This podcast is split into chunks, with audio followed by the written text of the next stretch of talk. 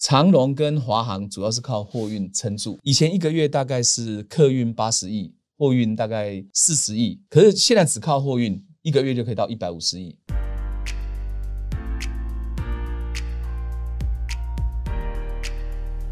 各位财讯的观众朋友，大家好，我是谢金河，欢迎大家再度收看老谢开讲。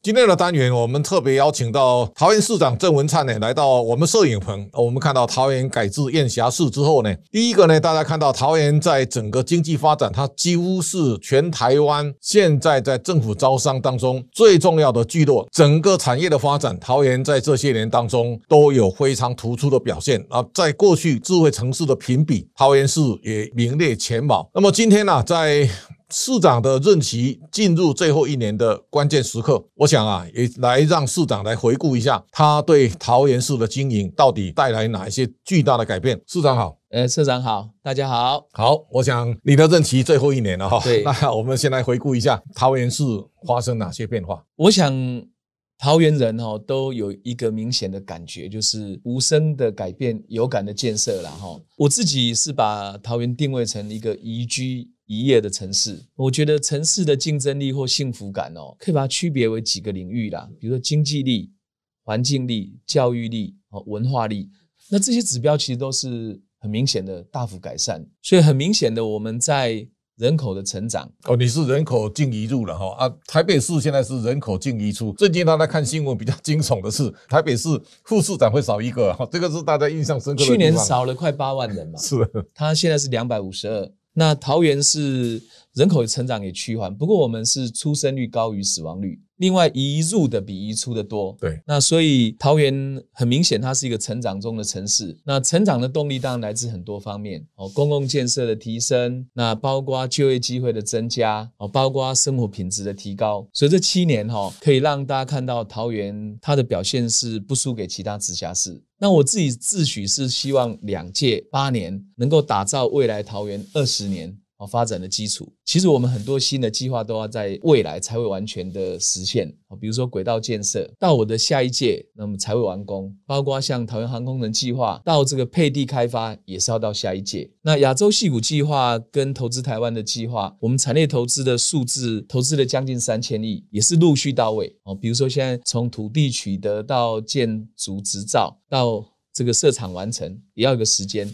不过我觉得桃园整体来说，哈，它的城市竞争力跟城市市民的幸福感一定会不断的提升。我想我们大概可以看到，这七年你是用非常大的力气在改造桃园，哈。财讯以财经为报道主要的专业，那我特别要请教市长，就是说我前不久到观音工业园区看美琪玛了，看世纪钢了，哈。对，那大部分的公司其实都在桃园落脚，形成的产业力量在北台湾。桃园最壮阔，这三年多啊，台商回流的效应啊，对桃园带来多大的冲击？当然最明显就是工业用地，像华亚科技园区，那已经很高了。龟山工业区、中立工业区哦，像中立都已经破三十以上了。当然是因为用地需求高了，所以我我也在开发航空城，有三百八十公顷的产业用地，另外有九个那个在地型的产业园区在开发。那我们是希望能够这个平抑一下工业用地的价格。让投资可以顺利。我看了一下数字哦，以投资台湾三大方案哦这个专案来讲，到去年十二月底哦是投资了一兆六千一百四十亿。那桃园市投资的是两千九百六十四亿，可以讲非常多。那我有稍微分析一下投资的动能，电子业还是占多数，因为五 G 还有电动车，对，还有云端。哦，电商哦，这些产业会带动很多的关联投资。像大家知道半导体的重镇，哦，包括 IC 设计在新竹，可是半导体供应链事实上是在桃园，包括像封装测试、像 IC 的载板、化学品，还有设备商。事实上，我们桃园是新竹的半导体的供应链。另外一部分是我们在地的产业扩大投资，以这个 IC 载板的四家嘛，哈，就是。包括景硕、新兴、南电，哇，他们都在全面扩厂，一个厂投资可能就要四五百亿。那另外一家是从大陆要回来的臻鼎，哦，臻鼎也在桃园要寻求投资，这个就是一高阶的 PCB，没有载板，其实半导体也出不了货。那载板的技术有点像半导体的制程。那另外像一些大家比较不熟悉的，像稳懋半导体，哦，它是号称哈，它是桃园现在 对，它是化合物的。台积电，对，所有的手机啦，有用到天线射频的，都用到这个，这也在扩大投资。那我觉得成长的动力哈，主要是一个数位转型，加上能源转型，是让我们在电动车，包括这个五 G 的供应链，还有我觉得在云端的供应链大幅的成长。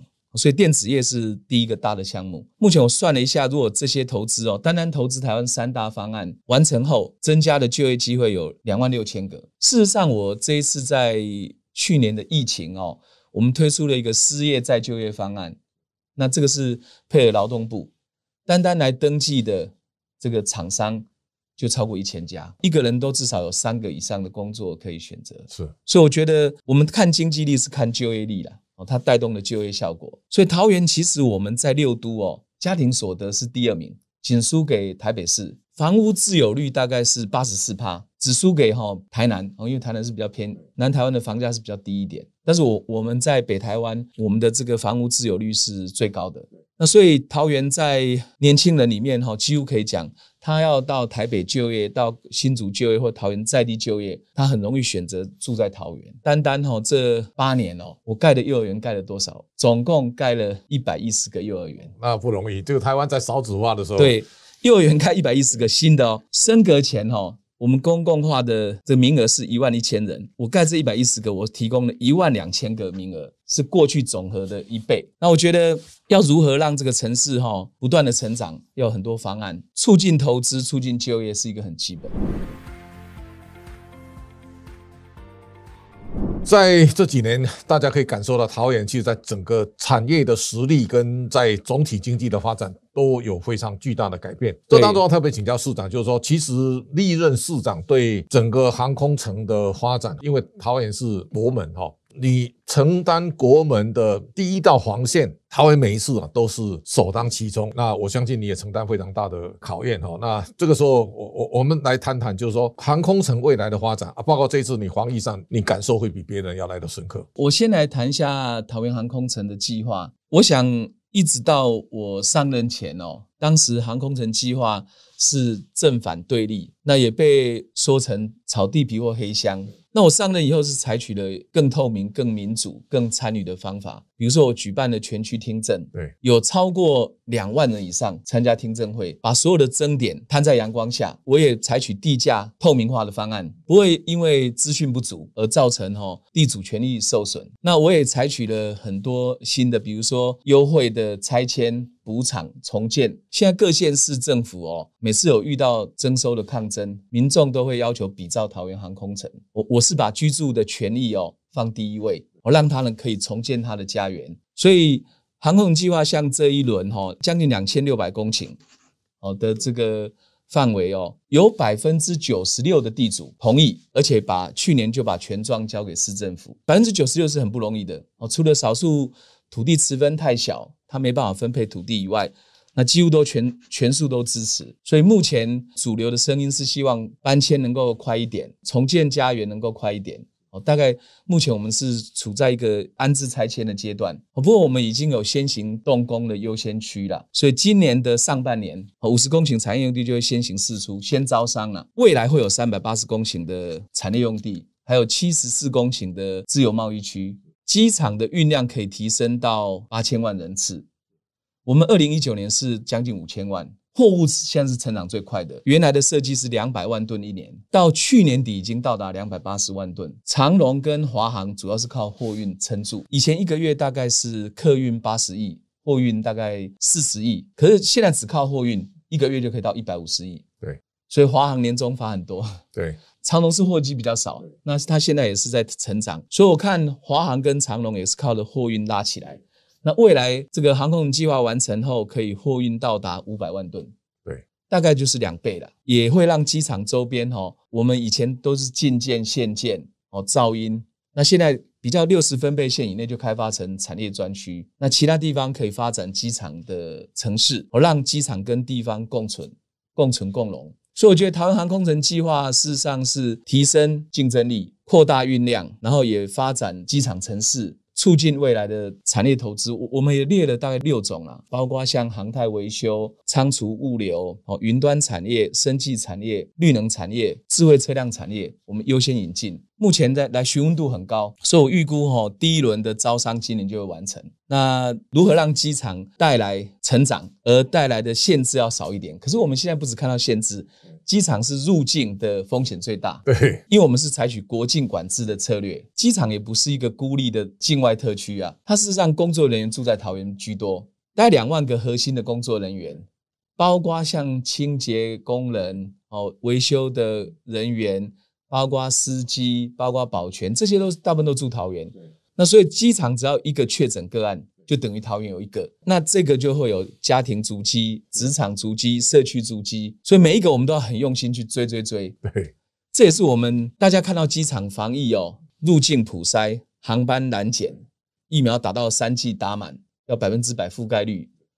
事实上，这这一波是我们追踪到机场的。我们社区筛检发现有确诊个案在机场服务，我们反向追踪出清洁人员、防疫车队、保全。这一次跟去年的五月好像最大差别就在我们现在的这种十年制啊，好像我们这次控管比上次好很多啊。我想银行或餐厅都有十年制可以追踪，交易也有资料，那有的有定位资料，但不一定完整。那我们是。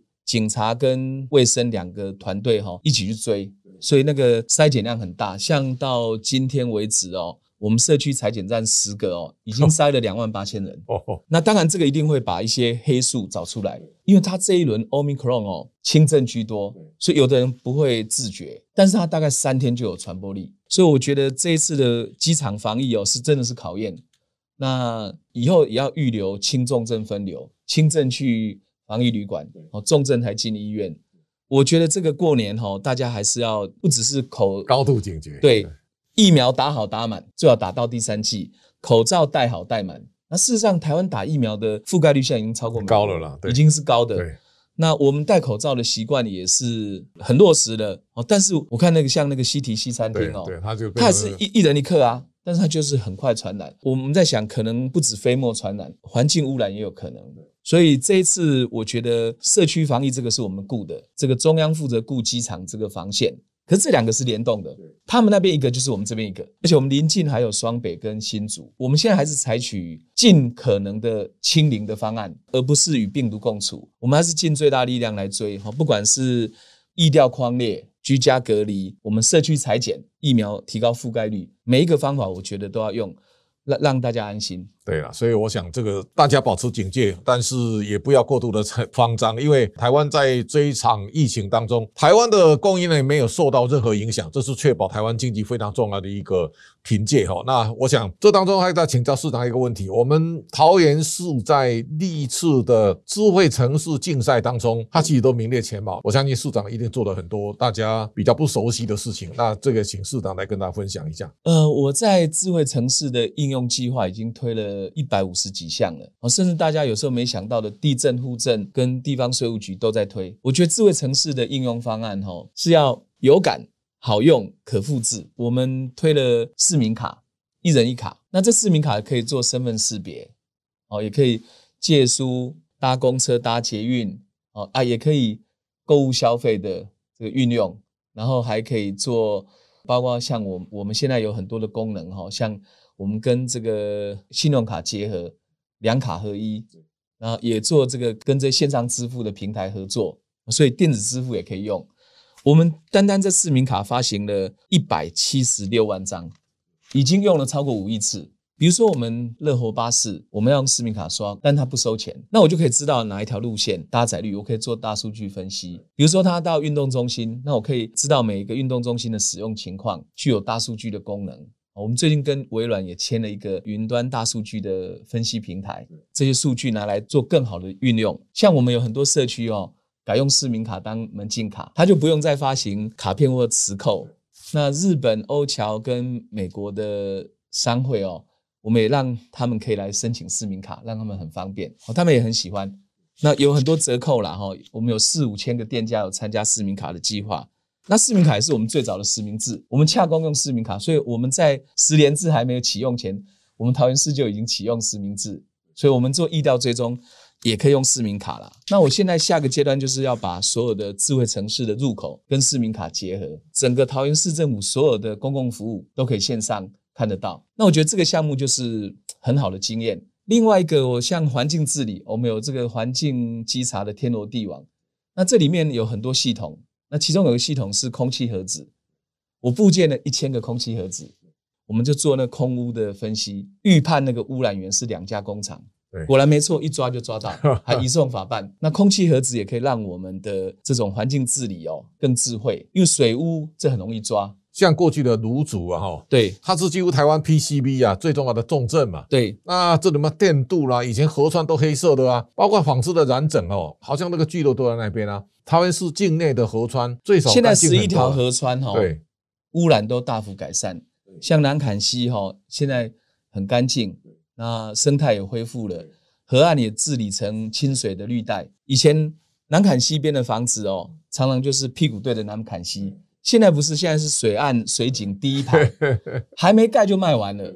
现在那那那是一个居住的热区，因为大家觉得南坎西很漂亮。那其实我用了一些计划，比如说我们污染农地哦，大概有四百公顷，休耕了十几年、二十年，我全数让污染农地就全部都富裕了。那像 PCB，我推出的叫做总量管制计划。你如果要增产，你必须要减排，所以铜离子排放被我们限制住了。哦，你必须要推动哈绿色生产。所以，我们 PCB 协会最近有跟市政府推了一个计划，叫做低碳高值计划。PCB 协会就在桃园市。对，TPCA，哦，它叫 TPCA，很多大厂也愿意哦带头做，就减排计划，我们叫做低碳高值计划。那这个要投资很多钱，包括设备、人力。要改善，所以 PCB 也要朝着下一个阶段低碳绿色生产来来走了。所以这是一个很大的环境跟产业的转变。那我觉得要让产业永续的话，环境治理很重要。我们在空污指标，像 PM 二点五，全国是十五微克，我们是十三点五。我空污也大幅改善，包括这一次的大潭电厂扩建，九个机组排放低于六个机组，其他的像电动车，我们也桃园最多，电动机车我们是领航者啦，像几个主要的厂嘛，Gogoro 啦、雅马哈啦、Suzuki 啦、哈、E-Moving 都在桃园，我们也是补助的最好的这个范本，像这些都是空污减排计划，我是觉得是让市民很有感。啊，我相信说 ESG 现在是全世界都大家重视的焦点。我想桃园在这个上头是有很落实的脚步哈。那这当中还有一个就是说，智慧城市当中它也攸关到未来的数位转型，也包括新能源哈。对，比方说，我心理上常在想说，现在的新能源车里面哈，其实类似像电动巴士啊，电动巴士如果桃园市将来市长，你如果在这一年当中啊，比方说有一个政策说，我每一年。有百分之十开始来使用，那我最近在跟沈副院长在讲说，台湾最后一定要变成一个可以练兵的场域。对，也就是说，我们现在电动电动车看起来有点落后，但是电动巴士台湾还是有实力啊。那如果电动巴士能够在六都当中，大家率先实施，也就是我今年用十趴，明年再将增加十趴，台湾力呢如果可以不断的增加，啊，变成一个示范的试点，那我想。